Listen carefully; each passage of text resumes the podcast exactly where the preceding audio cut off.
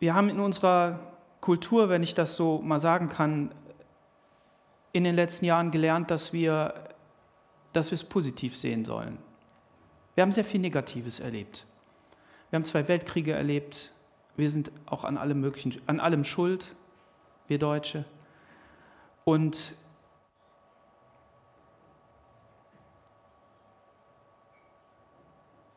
wir haben die totale Zerstörung erlebt.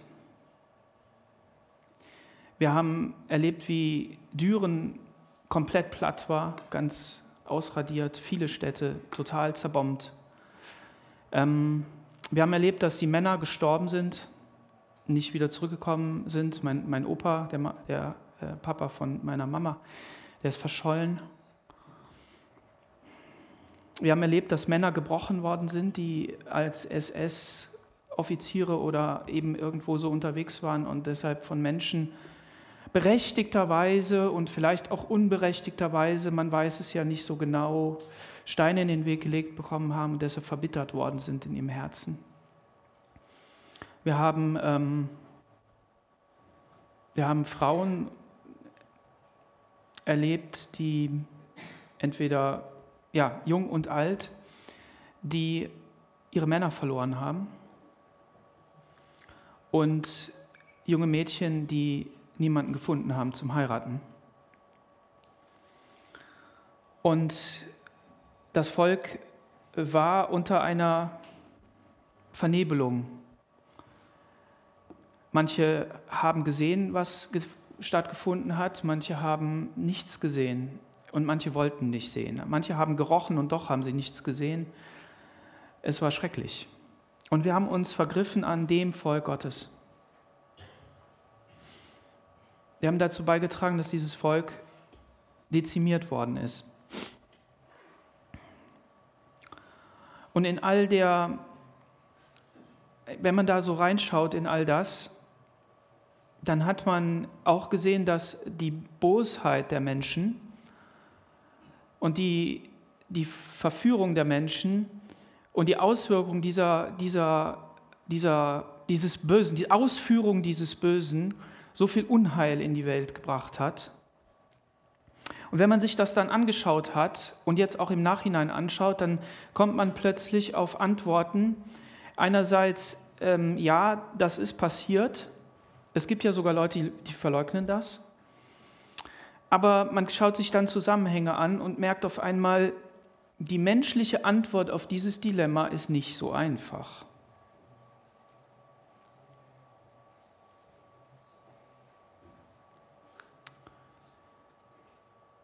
Man möchte natürlich die Wahrheit nicht verleugnen. Man möchte ja jetzt nicht ein Verleugner dieser Schandtaten sein. Manche möchten das. Ähm, aber trotzdem kommt, bekommt man auf einmal Antworten zu Fragestellungen, warum konnte das passieren? Und dann merkt man, dass es, dass es Erklärungen gibt, und ich gebrauche hier extra nicht Ausreden, manche gebrauchen sie als Ausreden. Aber es gibt Erklärungen, warum der Mensch in eine ausweglose Situation kommt, innerlich. Und warum er dann auf einmal etwas tut, was er eigentlich nicht tun sollte. Und, und diese Situation zum Beispiel nach dem Ersten Weltkrieg, wo Deutschland ähm, ausgesaugt worden ist, berechtigt oder unberechtigterweise. Die Situation im Land schwer zu ertragen war. In diese Lücke stößt der Teufel mit seiner Macht und Gewalt mitten hinein und gebraucht Menschen durch seinen satanischen Geist etwas zur Vollendung zu bringen oder, oder zu entwickeln und, und mächtig werden zu lassen, was sein einziger Plan ist, nämlich die Vernichtung des Menschen. Warum die Vernichtung des Menschen? Warum die Vernichtung zum Beispiel seines Volkes, des Volkes Gottes? Weil er verhindern will, dass der Messias kommt. Er weiß, er ist geschlagen am Kreuz. Er weiß, er verliert auch. Das weiß er. Da braucht man ihm nicht zu beweisen. Er weiß, dass er die Welt nicht nochmal komplett besiegen wird. Das weiß er. Und wir dürfen uns dieser Illusion nicht hingeben, als wenn es so wäre, dass er das denkt. Das weiß er. Das Werk Jesu Christi hat ihn besiegt. Aber er möchte verhindern, dass der Plan Gottes in den Menschen, die er berufen hat, Gott berufen hat, dass dir zur Vollendung kommt. Und deshalb diese Situation. Wir, wir, wir finden aber bei all dem Elend auch wunderschöne Sachen. Wir können von Geschichten lesen, wo Menschen als Nazis, und nur Gott möge sie beurteilen in ihrem Herzen,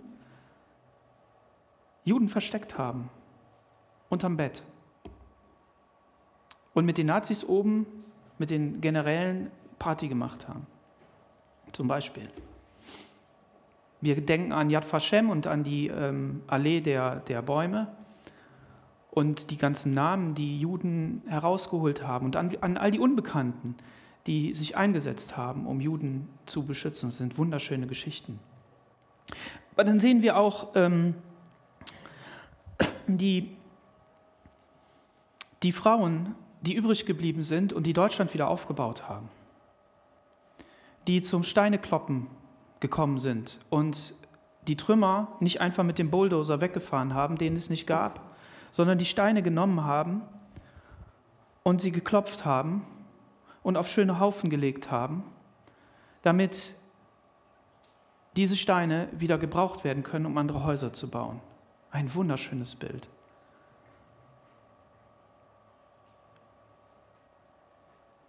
Es war keine andere Möglichkeit.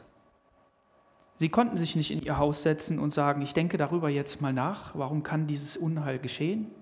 Sondern sie mussten in Therapie gehen, sie mussten arbeiten und mussten das tun. Und sie haben es getan und sie waren stark, haben ihre Familien geführt. Und dann wurde Deutschland wieder aufgebaut. Und eins der in der, dieser ganzen Geschichte ersten Dinge, die dann auch in dieser Entwicklung passiert ist, ist, dass Deutschland mit Konrad Adenauer, wenn ich mich jetzt nicht, nicht vertue, den Frieden mit Israel gesucht hat und für den Segen in Israel. Und du kannst auch da wieder Begründungen finden, warum wir heute in so einem Wirtschaftswunder und Wohlstand daraus resultierend leben. Du kannst alle möglichen Begründungen finden, auch menschlicher Art. Aber ich weiß, dass ein Volk, das Buße tut, und dann auch Taten der Buße tut, Früchte der Buße, dass es gesegnet wird von Gott. Amen. Und wir befinden uns heute in einer Situation, die ähnlich ist. Wir, wir haben Nachrichten, also wir, wir beobachten einen Krieg im, in Israel, der jeder Krieg ist grausam, aber der sehr grausam ist. Über die Maßen grausam.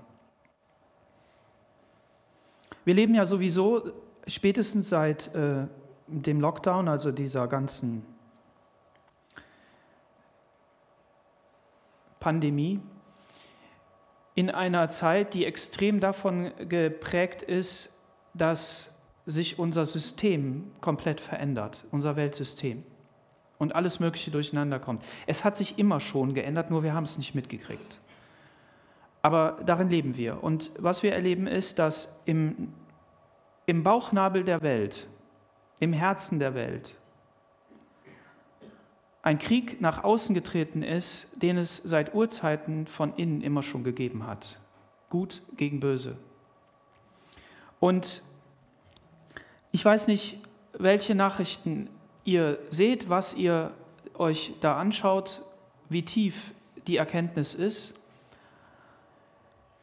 behaltet im Kopf und im Herzen, dass die Bibel die Wahrheit sagt. Und dass es immer das Böse gegen Gott ist. Und wer nicht mit mir sammelt, der zerstreut. Wer nicht mit mir unterwegs ist, der ist gegen mich.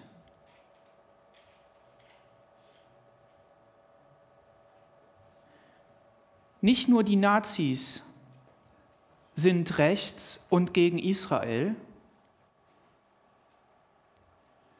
sondern die Linken haben sich ausbilden lassen in, beim Arafat, haben in Deutschland hier Anschläge gemacht und stehen für die Palästinenser, stehen für in einer gewissen Richtung der Muslime. Und somit haben wir einen ganzen Kreis, den ich nicht durchbuchstabieren will und auch nicht kann, aber in, in, in äh, Skizzen zeichnen will. Das heißt für mich, und das ist das, was ich sagen will, es ist nicht nur eine Gruppe, die plakativ dagegen ist, sondern im Grunde genommen ist es die Masse. Und ich sage mal so, wir müssen aufpassen, und Deutschland, Europa, die Welt muss aufpassen, in welchen Sog sie hineingezogen wird. Denn ganz zum Schluss, das sagt die Bibel, stehen wir entweder auf der Seite Gottes oder wir stehen auf der Seite gegen Gott. Amen. Damit sage ich nicht, dass jeder so ist oder so ist, das nicht. Aber ich sage, es ist ein Kampf zwischen Leben und Tod. Und wir finden in der Bibel, in der Apostelgeschichte, Kapitel, Kapitel 7, 6,5, 7 und dann 8, finden wir äh, einen, eine Geschichte, ein Ereignis, das uns dieses Licht und den Schatten vor Augen führt. Hier ist die Rede von Stephanus, einem gewaltigen Prediger voll Glauben und Kraft, tat Wunder und große Zeichen unter dem Volk.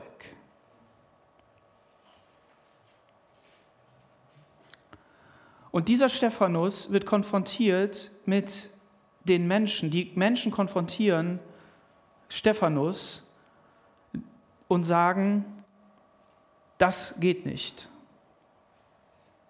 Und in Vers 10 von Kapitel 6 heißt es, und sie vermochten der Weisheit und dem Geist, mit dem er redete, nicht zu widerstehen. Da stifteten sie an. Wenn Gottes Geist auf den Menschen trifft, in purer Form, dann stiftet das böse Unheil in den Herzen der Menschen an, die sich dafür gebrauchen lassen. Und diese, die Ausgeburt davon kommt dann nach oben. Und die Frage ist dann immer, wie gebraucht Gott diese Situation und wie sieht dann sein Sieg aus? Wir haben ja gehört, der Sieg am Kreuz ist vollbracht. Gott wird immer siegen, egal wie es läuft. Das Kreuz ist leer die stellten falsche Zeugen auf und so weiter.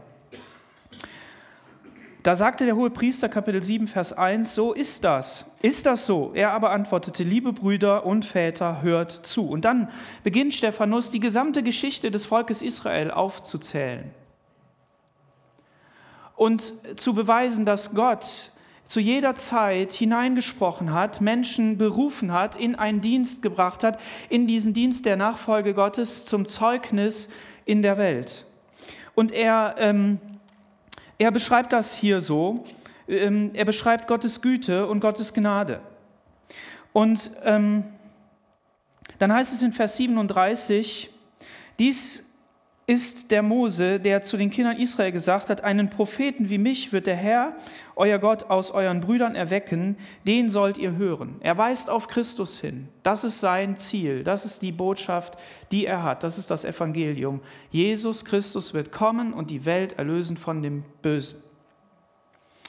Und in Vers 39 heißt es, dem eure Väter nicht gehorsam sein wollten, sondern sie stießen ihn von sich und wandten sich um ihn in ihren Herzen nach Ägypten. Also hier ist nochmal diese Mose-Geschichte, Mose ne? also dieses Ereignis, was bei Mose passiert ist, beschrieben.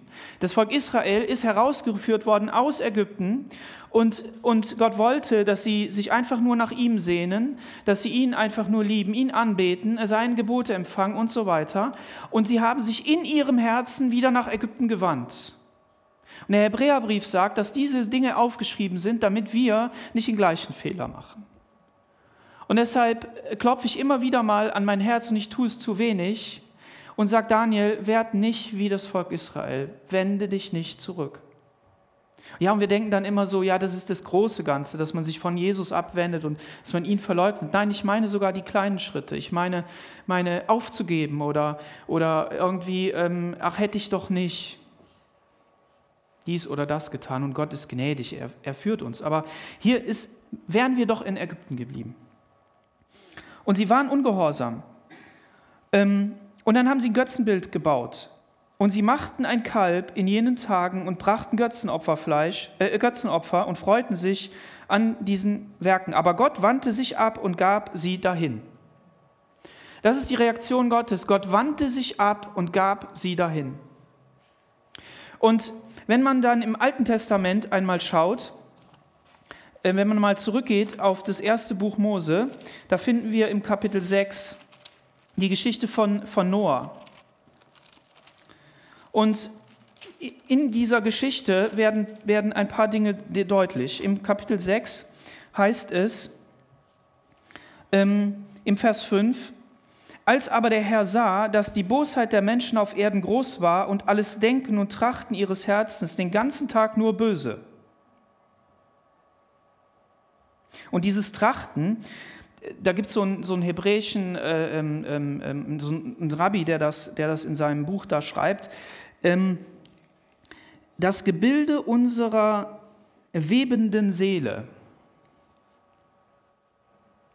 Also Trachten ist nicht nur so irgend so eine, so eine, so eine Kraft, sondern hier wird ausgedrückt, dass der Mensch etwas zur Verfügung gestellt bekommen hat in seinem Inneren, womit er weben kann.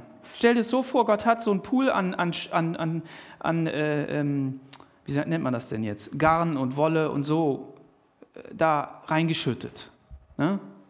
Und das ist jetzt da. Und die Seele kann daraus jetzt etwas weben. Und das, was dann dabei rauskommt, ist dann sozusagen das, was, was da ausgedrückt wird.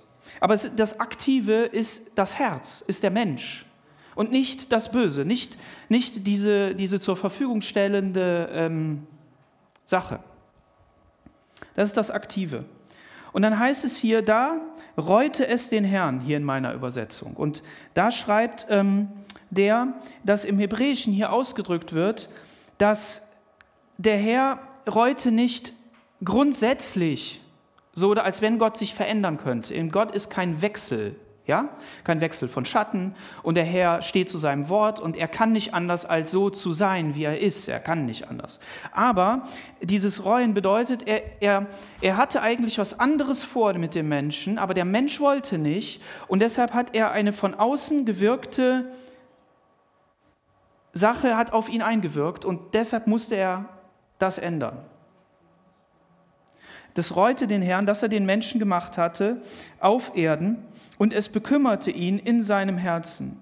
Und er sagte, ich will die Menschen, und die ich gemacht habe, von der Erde vertilgen, vom Menschen an bis zum Vieh, den Kriechtieren und den Vögeln unter dem Himmel, denn es äh, reut mich, dass ich sie gemacht habe.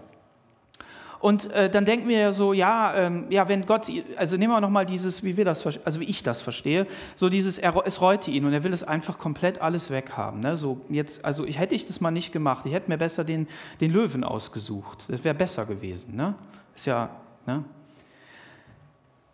Und dann plötzlich dieser Vers 8, aber Noah fand Gnade in den Augen des Herrn.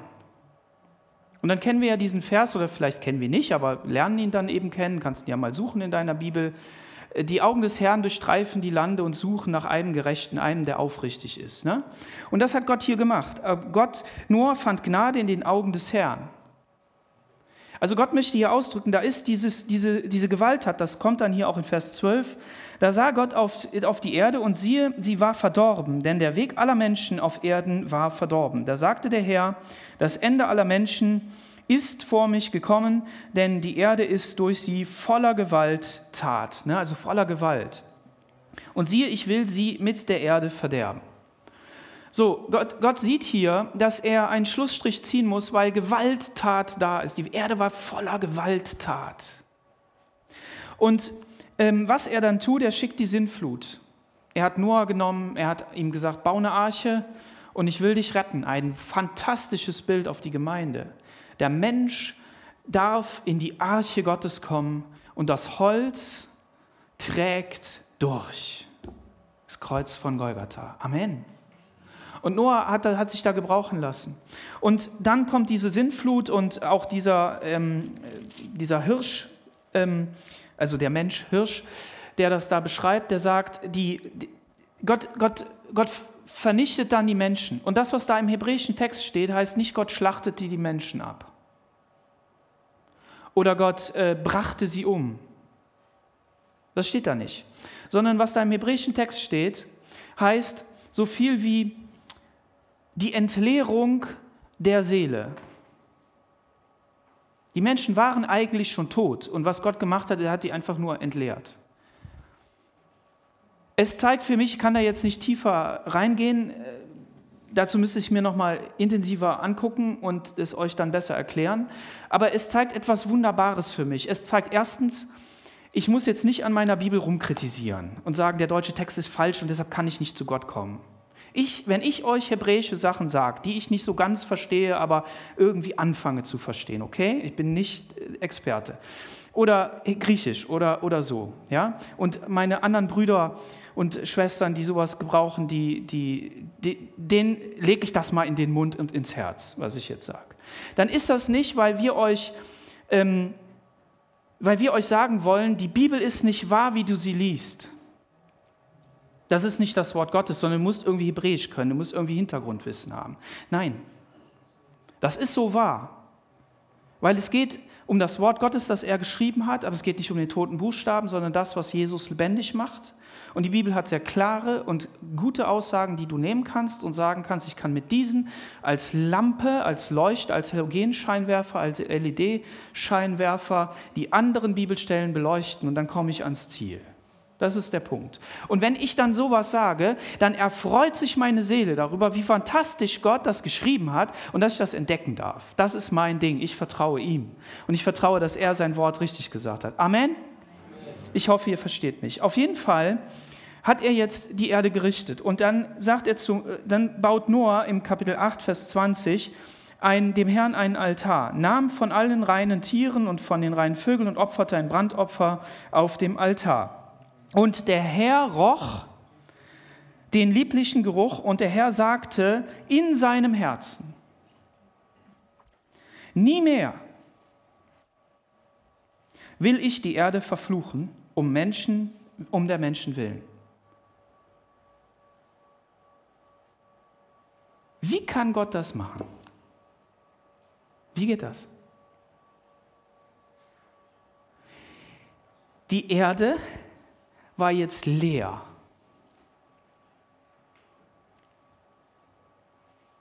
Keine bösen Menschen, keine bösen Tiere.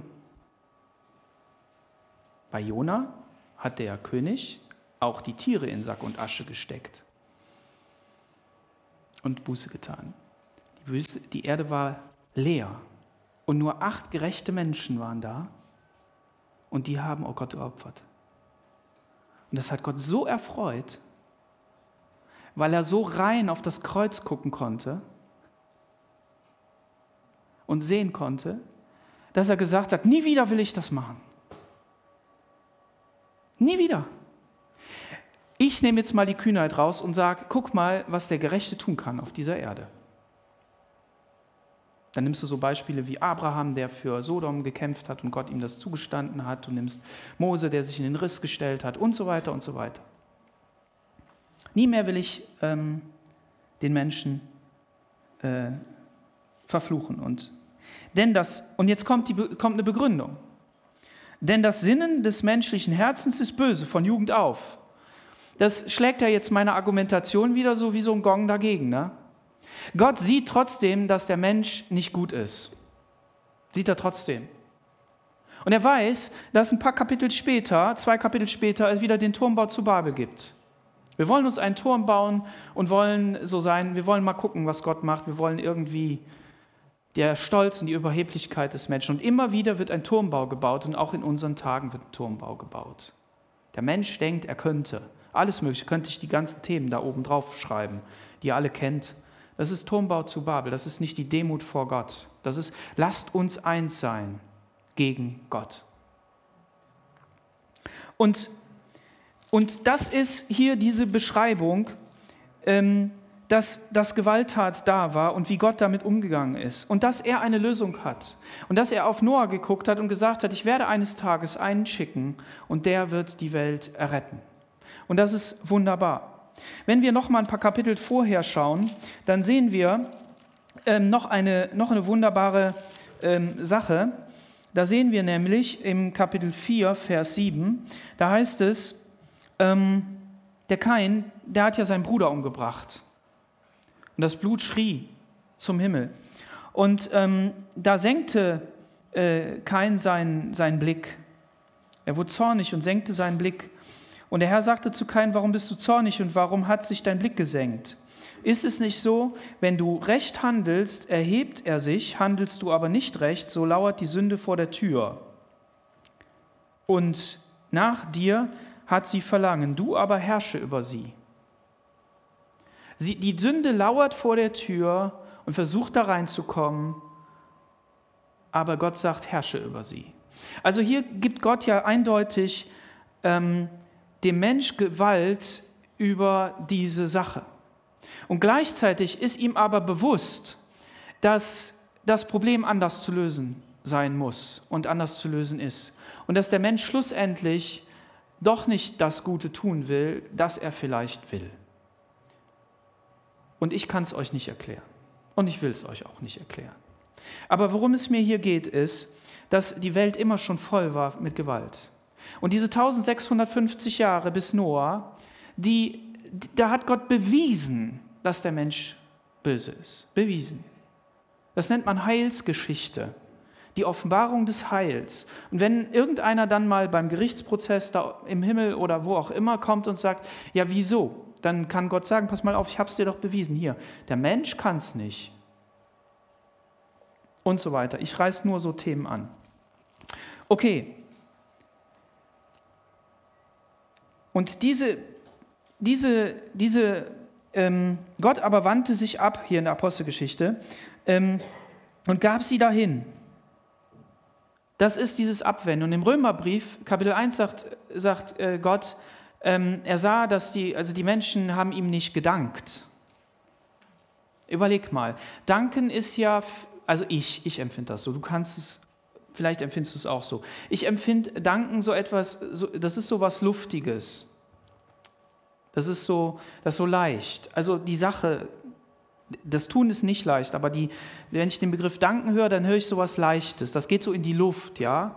Das Böse und das Dunkle und das Bedrückende, das ist so, das ist so schwer, ja. Und Danken ist so leicht. So, und dann kommt hier aber das, ich habe gerade den Faden verloren. Ähm, genau, er hat, sie dankten ihm nicht. Ja, sie dankten ihm nicht. Und deshalb hat Gott sie dahin gegeben. Gott sagt nicht, ähm, sie haben mich nicht geehrt, sie haben mich nicht äh, angebetet, sie haben nicht ganz viele äh, wichtige, heilige Dinge getan und deshalb, sondern er sagt hier danken. Dieses Leichte. Und dann sagt er, er hat sie hingegeben, damit sie sich in ihren Schandtaten ausleben, im Mann gegen Mann, also mit Mann, Frau mit Frau. Und so dahingegeben. Und das erleben wir heute. Aber der Schlüssel ist ja umgekehrt, wer jetzt mitgedacht hat. Wenn ich also in meinem Leben Gott danke, dann habe ich einen riesen Schlüssel in der Hand. Dann ehre ich ihn, dann bete ich ihn an, dann, dann wende ich mich zu Jesus, dann ändere ich mein Leben um, weil ich ihm danke, dass er mich errettet hat, weil ich ihm danke, dass seine Freude in mir ist und er kann sich mir offenbaren. Ist das nicht Hammer? wie Gott diesen Weg so einfach macht. Und, und das ist hier, hier dieser Punkt. Und dann ähm, finden wir in Vers 51, ihr Halsstarrigen und Unbeschnittenen am Herzen und Ohren, ihr widerstrebt alle Zeit dem Heiligen Geist, wie eure Väter, so auch ihr. Also der, der ähm, Stephanus spricht jetzt zu diesen zu dieser religiösen ähm, Gruppe und sagt, ihr seid halsstarrig, so wie eure Väter halsstarrig gewesen äh, sind. Und deshalb erkennt ihr Gott nicht. Und über die, über die Pharisäer und die Juden wird immer wieder an den verschiedenen Stellen gesagt, und sie, sie berieten sich, wie sie ihn umbringen können. Sie, sie, sie forderten ihn heraus und versuchten ihn aufs Glatteis zu führen. Sie, sie, sie haben immer wieder gegen Jesus äh, gearbeitet, obwohl sie ja eigentlich gesagt haben, wir erfüllen das Gesetz, wir sind Moses äh, Kinder, wir, wir wollen eigentlich das tun, was Gott, was Gott will, aber äh, hier ist einer, der erzählt uns irgendwas und wir wollen das einfach nicht sehen. Wir sind verblendet, also ihr seid, ne, die sind verblendet und, und da es durch. So, Halsstarrigkeit, also das ist auch so ein Punkt. Seien wir nicht halsstarrig, seien wir nicht, nicht mit dem Kopf durch die Wand, ich muss aber jetzt so in meinem Leben, sondern seien wir weich und voller Dank. Ihr habt das Gesetz auf Anordnung der Engel, von Engeln empfangen und habt es nicht gehalten. Also die Offenbarung bei Mose war nicht die, Trans die absolute Offenbarung, die uns in Jesus geschenkt ist. Auch so ein, eine Sache, die du dir im Kopf behalten darfst. Nicht jedes Bibelwort in, in, der, in der Entwicklung gilt gleich, hat die gleiche Gewichtung und hat auch den gleichen Offenbarungslevel. Als sie das hörten, traf es sie ins Herz. Hat es dich schon mal ins Herz getroffen? Hat das Evangelium dir ins Herz getroffen und du hast gesagt, ich, ich verstehe, dass ich Sünde in meinem Leben habe, dass ich ein Sünder bin und dass ich mich zu Jesus wenden muss. Und heute der Appell, wenn du das noch nicht hast, lass das Evangelium in dein Herz sprechen und lass, lass zu, dass der Heilige Geist dir, dich treffen kann. Und dann ist die Frage, wie entscheidest du dich? Entscheidest du dich wie in Apostelgeschichte 2, Brüder, was sollen wir tun, um Vergebung zu bekommen?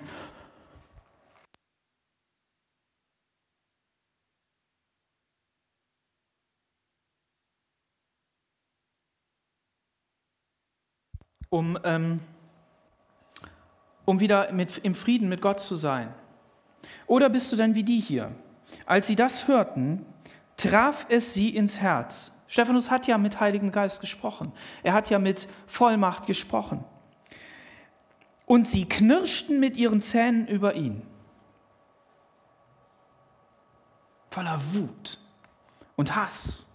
Sie hatten ja Jesus umgebracht, aber irgendwie konnte, der, konnte das überleben, das konnte weitergehen. Da gibt es jetzt andere, die so erfüllt sind wie er. Ich sehe Jesus, äh, den Sohn des, äh, zur Rechten des Vaters, sagt Stephanus, ähm, was, was eine, eine Blasphemie ohnegleichen war für die Juden.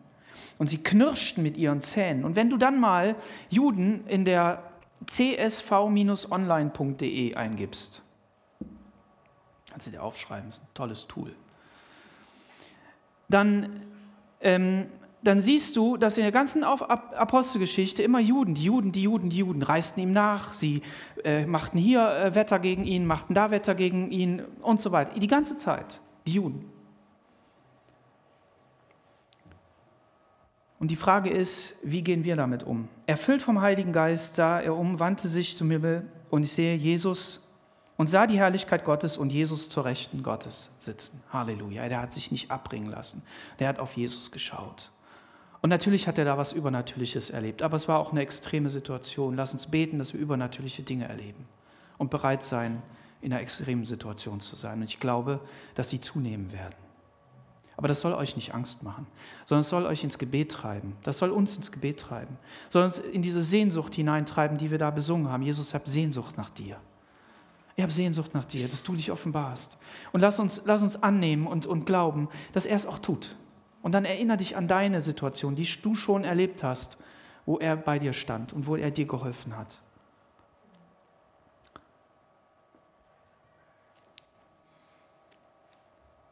Er begegnet dann, er wird gesteinigt, er kommt, wird umgebracht, er, er, er stirbt. Und er steht auch nicht wieder auf, sondern er geht zum Vater. Ich frage mich immer, das wäre cool gewesen, den noch ein bisschen zu erleben, so zu lesen, was der noch alles gerissen hätte, also durch Gottes Gnade. Was, boah, ein, ein, ein vollmächtiger Mann. Ja? Gut, war jetzt nicht so. Und dann heißt es in Kapitel 8, Saulus aber hatte seine Hinrichtung zugestimmt und hat die Klamotten gehalten und zugeguckt und sich das mal ein bisschen angeguckt, was da so, so los ist. Und ähm, Dann kam eine Verfolgung über die Gemeinde in allen Ländern, in Samaria. Ähm,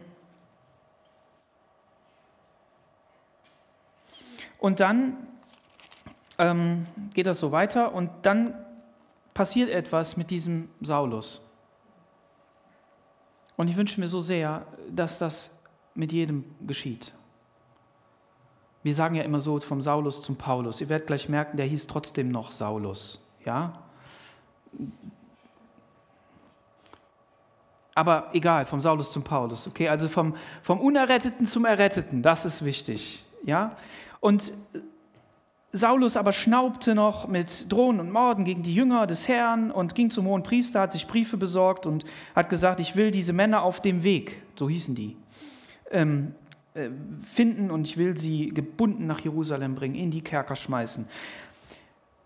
Dieser Mann sagt später, ich habe die gesamte Tora gelernt, ich hab, war ein Pharisäer par excellence, ich, ich habe das alles gehalten, ich bin ähm, äh, aus dem kleinsten Stamm, ich, ähm, ich, ich, äh, also ich habe das alles gemacht. Ich war vorbildlich im Halten der Gebote, ich, ich habe das alles gemacht. Und hier heißt es, er schnaubte mit Drohen und Morden. Das war der, der alles gehalten hat, der das ganze Gesetz gehalten hat, mit Drohen und Morden. Er schnaubte mit Drohen und Morden und wollte umbringen. Und dann begegnet ihm Jesus. Plötzlich ein Licht vom Himmel, eine Stimme ertönt, Saul, Saul, was verfolgst du mich? Und dann, Herr, wer bist du? Wenn Gott ins Leben tritt, kannst du nicht mehr weiter. Du musst dich mindestens entscheiden. Wie gut, wenn du dich für ihn entscheidest. Amen. Und ich wünschte mir so sehr, Gott würde einfach jedem wirklich so richtig krass erscheinen und du könntest gar nicht anders. Das wäre mir so das Liebste, weil ich ja weiß, wer Gott ist. Also zumindest so ein bisschen. Aber bei Gott ist es so, er möchte gerne Freiwilligkeit. Und wenn Gott hier ist, dann kann nichts mehr freiwillig sein. Das geht nicht, du kannst da nicht mehr freiwillig. Aber bei ihm hier ist es so, das war ein, eine krasse Begegnung. Und er, er, er sieht das. Und dann heißt es hier, ich bin Jesus, den du verfolgst. Es wird dir schwer werden, gegen den Stachel auszuschlagen. Und er sagte mit zitternder Stimme, Herr, was soll ich tun? Steh auf und geh. Und dann ähm, wird er mit Blindheit geschlagen. Und äh, dann begegnet ihm ein treuer ähm, Mensch und der legt die Hände auf. Der will eigentlich das gar nicht, weil er gehört hat, dass dieser Saul, der hat ja die Gemeinde verfolgt. Und trotzdem hat er jetzt auf Gottes Stimme gehört und hat diesen, diesen wunderbaren Dienst getan. Und dann wird er wieder sehend und, und erkennt Gott und geht ins Studium und, und baut das alles aus. Aber was uns diese Geschichte zeigt, ist krasse Finsternis und krasses Licht Gottes. Amen? Das ist so. Und, und das sehen wir auch in unseren Tagen. Wir sehen dort einen Konflikt. Und was wir sehen können, ist, dass ein souveräner Staat angegriffen wird. Das ist ja, da seid ihr dabei. Ne? Also selbst Kritiker können ja dabei sein. Ne? Gibt dann, und, und das ist einfach mal so. So, und, und dann verteidigt sich dieser Staat. Und dann geschieht das, was jetzt geschieht. Und weiter will ich nicht beurteilen. Wir sehen, wir sehen Israel, das um die Existenz kämpft. Und im Psalm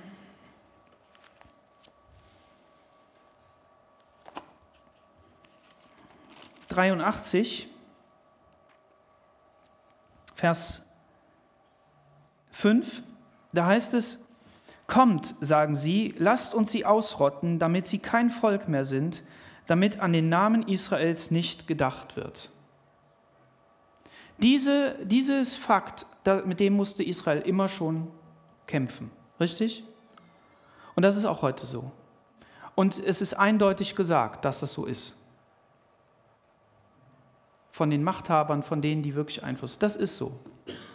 Und solange die Welt nicht erkennt, nicht wirklich durch und durch erkennt, dass es kein Israel geben kann, wenn es die böse Macht, ich sage das jetzt mal so, in dieser, in dieser Stelle auch geben soll, dann wird sie nicht begreifen, um was es da geht. Und die Bibel sagt, sie werden sich an, an Israel, werden sie sich verheben. Warten wir nicht auf eine Lösung. Die wird es nicht geben. Jetzt wehrt sich Israel und manch einer fragt sich, sag mal, ähm, ist das verhältnismäßig?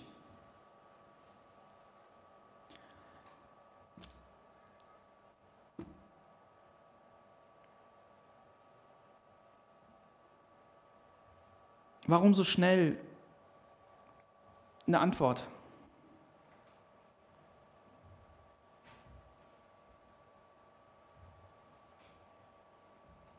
In Israel sind eine Anzahl Menschen umgekommen und die Zahl geht ja immer noch weiter nach oben.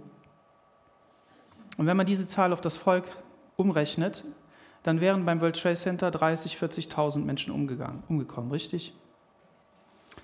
Was wäre dann passiert? Wenn Israel einfach nur bombardieren würde, dann hätten wir jetzt 40, 50, 60, 70.000 Tote. Richtig? Wenn die Häuser voll wären mit Menschen. Richtig? Ich will diese, diese Fakten einfach nur mal hinstellen. Wir haben also, wir haben also einen Staat, der, der da ist, weil Gott das so wollte und weil, weil es noch menschliche Erklärungen dazu gibt. Das hatte ich ja am Anfang gesagt. Es gibt auch immer noch menschliche Erklärungen zu dem Ganzen. Aber aus, unserer, aus der Bibel können wir sehen, Israel ist wieder da. Ein Wunder. Und jemand will es umbringen. Jetzt ist, wissen wir auch eins. Israel und die Juden haben Jesus nicht erkannt, richtig? Richtig? Wichtig. Wichtig. Es gibt Christen, die verglorifizieren die Juden, Israel. Sie haben Christus nicht erkannt und die Decke liegt auf ihrem Angesicht. Stimmt das? Was bedeutet das? Das bedeutet, dass sie nicht mit der Offenbarung Jesu unterwegs sind. Und das bedeutet gleichzeitig, auch wenn sie in vielen Fällen sehr vorsichtig sind. Die klopfen ja immer an. Also wenn sie ein Haus bombardieren, dann wird so eine Klopfer aufs Dach geschmissen. Dann wissen die Bewohner Bescheid, dann gehen die raus. Das war immer schon so.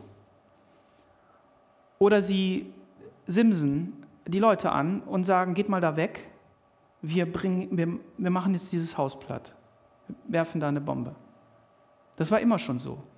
Aber bedeutet das jetzt, dass Israel, dass alles, was Israel tut, richtig ist? Bedeutet das das? Nein, natürlich nicht. Weil was haben wir denn bei Paulus gesehen, äh, bei Saulus gesehen? Er hat das ganze Gesetz erfüllt. Er hat das ganze Gesetz erfüllt und doch gegen die Gemeinde Gottes, gegen Jesus selber gearbeitet. Und mehr als das. Stimmt das? Und das führt uns doch zu der einzigen, einzigen Antwort, wer Jesus nicht erkennt, wer nicht erkennt, wer Jesus am Kreuz ist und als Auferstandener und für einen selbst persönlich, wer nicht fragt, was sollen wir tun, wenn, wenn es nicht durchs Herz trifft, der kann keine Wahrheitsentscheidung treffen. Denn er wird in seinem Herzen immer wenn er bis zum Ende es macht, wenn er, wenn er es durchzieht, im Bösen landen. Automatisch. Guckt in eure Familien rein, guckt in euer eigenes Leben rein. Wie viel habt ihr Gutes gewollt? Wie viel habt ihr Gutes tun wollen? Und nur weil, weil Jesus euch begegnet ist, weil, weil Jesus mir begegnet ist, deshalb darf ich das Gute tun.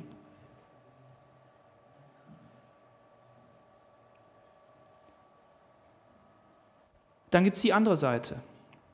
Da gibt es Menschen, die in dem größten Gefängnis der Welt leben, dem Gazastreifen, Freiluftgefängnis, die elend umkommen. In ihrem eigenen Terror, in den Schäden, die Israel macht, die leiden das ganze Programm. Diese Menschen haben leider das, was Jesus verkündigt hat, in der Wurzel weitergeführt und haben daraus den Islam gemacht, haben das Evangelium wieder vermenschlicht, haben alles ins Gegenteil gedreht, Für uns ist die Seligkeit beim Herrn, Freude und Friede da zu sein, ist geschlechtslos vor dem Herrn zu sein. Keine Familie mehr haben zu müssen, nicht mehr diesen Konkurrenzkampf zwischen Mann und Frau, sondern, sondern gleich vor Gott zu stehen. Und für die ist das Größte, dass die Männer die Frauen missbrauchen im Himmel. Für die ist, ist es wichtig, einen Tempel zu haben, ein, ein, also eine Moschee ähm, in Jerusalem. Wir dürfen Gott überall anbeten, im Geist und in der Wahrheit.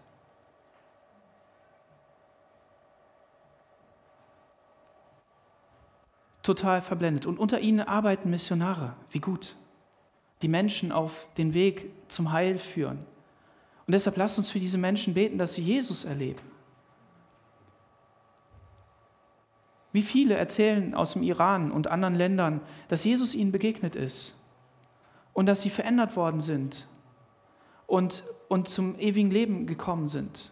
Und ich stehe heute nicht hier, um diesen Konflikt zu beurteilen und, und zu sagen, so ist es oder so ist es. Macht euch euer eigenes Bild, aber bitte lest mindestens so viel die Bibel, dass ihr wisst, es ist Gott, der eure Meinung maßgeblich beurteilt. Eins weiß ich, es wird irgendwann der Zeitpunkt kommen, wo sich die Meinung der Welt, das Beamen von Blau und Weiß an den, an den Monumenten in bodenlosen Hass umschlagen wird. Denn eine Beamerfarbe an irgendeiner Wand hat noch niemandem geholfen. Wenn Juden nicht in Deutschland mit der Kippa durchlaufen können ohne, ohne, ohne Angst und sie können das nicht, dann, dann ist nichts geholfen. Wenn Palästinenser es nicht schaffen, ohne Gewalt zu demonstrieren für ihre eigenen Rechte, sondern in Gewalt auszu, auszuschlagen, und ich weiß, dass sie unterdrückt sind, weiß ich, und es tut mir leid, dann wird daraus kein Friede.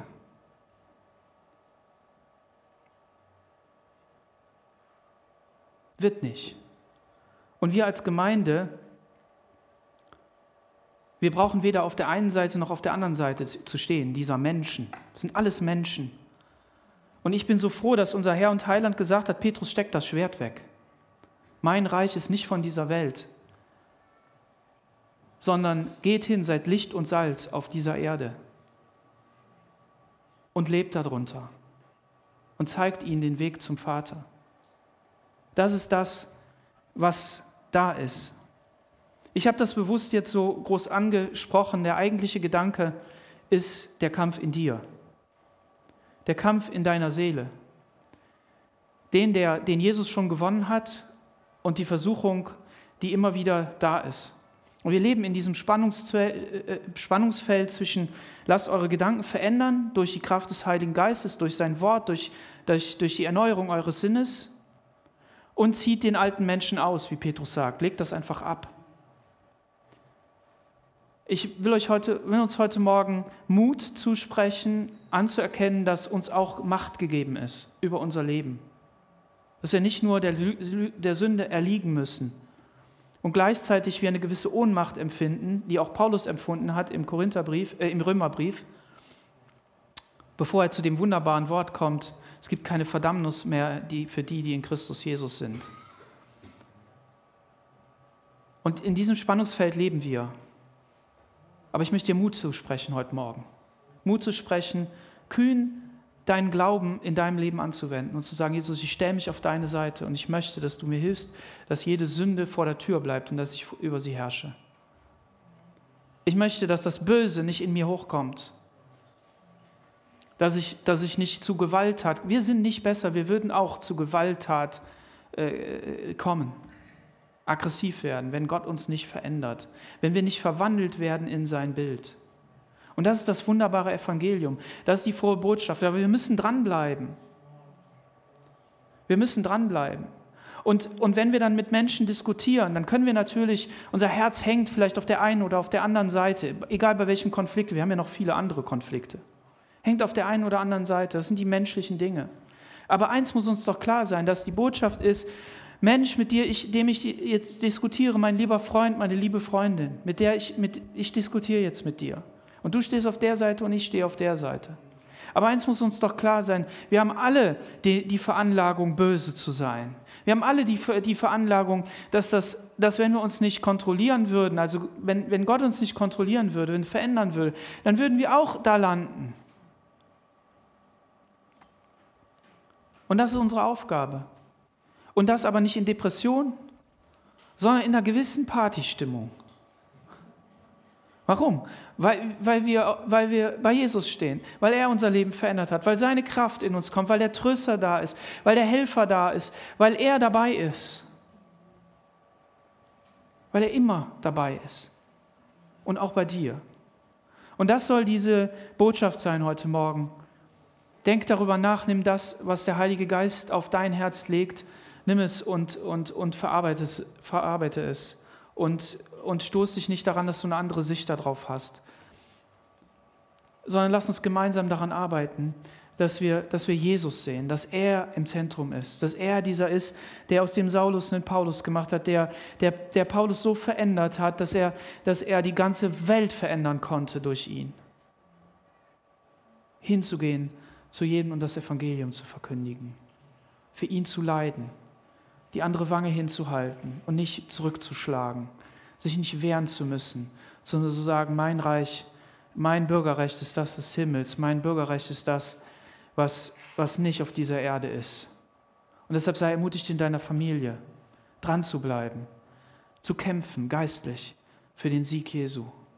Was manchmal im Schweigen sein kann, aber manchmal auch im Reden. Und der Herr möge dir Vollmacht geben für deine Situation, dass du auch mal hineinsprechen kannst und etwas tun kannst. Amen. Lass uns gemeinsam aufstehen.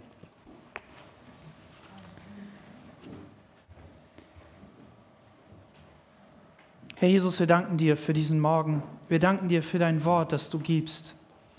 Danke, Herr, dass wir stellvertretend und in Fürsprache eintreten dürfen vor dem Thron der Gnade für Israel und die Palästinenser, für die Länder drumherum, den Libanon, Syrien, Jordanien und so weiter.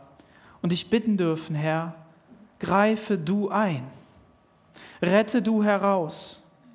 Schenk Frieden, Herr, dass Menschen wieder in Ruhe leben können, dass sie gerettet werden, dass Kinder und Alte und Schwache nicht einfach umkommen, dass das Morden und Abschlachten aufhört, dass der Krieg aufhört, dass es in der Ukraine zum Frieden kommt und zu einer gewaltigen Hinwendung zu dir, Jesus dass in Afrika die, die Christen nicht verfolgt werden, Herr, sondern dass sie zum Segen sein können für ihr Land. Und sie sind es auch unter Leid. Und was soll ich noch aufzählen? Herr, wir stehen heute Morgen vor dir und treten ein für die Menschen. Wir bestürmen deinen Thron, Herr, dass du eingreifst. Und wir sehen gleichzeitig den Kampf in uns. Wir sehen, dass du in unserem Leben für den, der, der dich schon angenommen hat, der, der Ja zu dir gesagt hat, der, der dich ins Leben hineingenommen hat, der wiedergeboren ist durch die Kraft des Heiligen Geistes, dass du schon den Sieg geschenkt hast. Aber dass trotzdem die Sünde immer wieder da ist, dass Dinge ins Leben sich einschleichen, die da nicht hingehören, die das verunreinigen, die die, die Beziehung zu dir hemmen, die, die dafür sorgen, dass wir in Distanz zu dir kommen. Hilf greif du ein und lass uns siegreich durch unser Leben gehen. Siegreich mit dir. Und ich bete auch für jeden, der dich noch nicht angenommen hat, weil er sagt, ich bin noch auf der Suche, ich weiß noch nicht so recht und ich bin noch nicht überzeugt oder ich, ich schreie zu dir. Herr, ich bete darum, dass du diesen Menschen begegnest und dass sie dein Evangelium hören, dass dieses Evangelium ihr Leben verändert im Namen Jesus und dass sie gerettet werden, Herr. Und dass dein Königreich gebaut wird dass dein Königreich geschieht wie im Himmel, so auch auf Erden. Herr Jesus, wir beten darum in deinem wunderbaren Namen. Amen.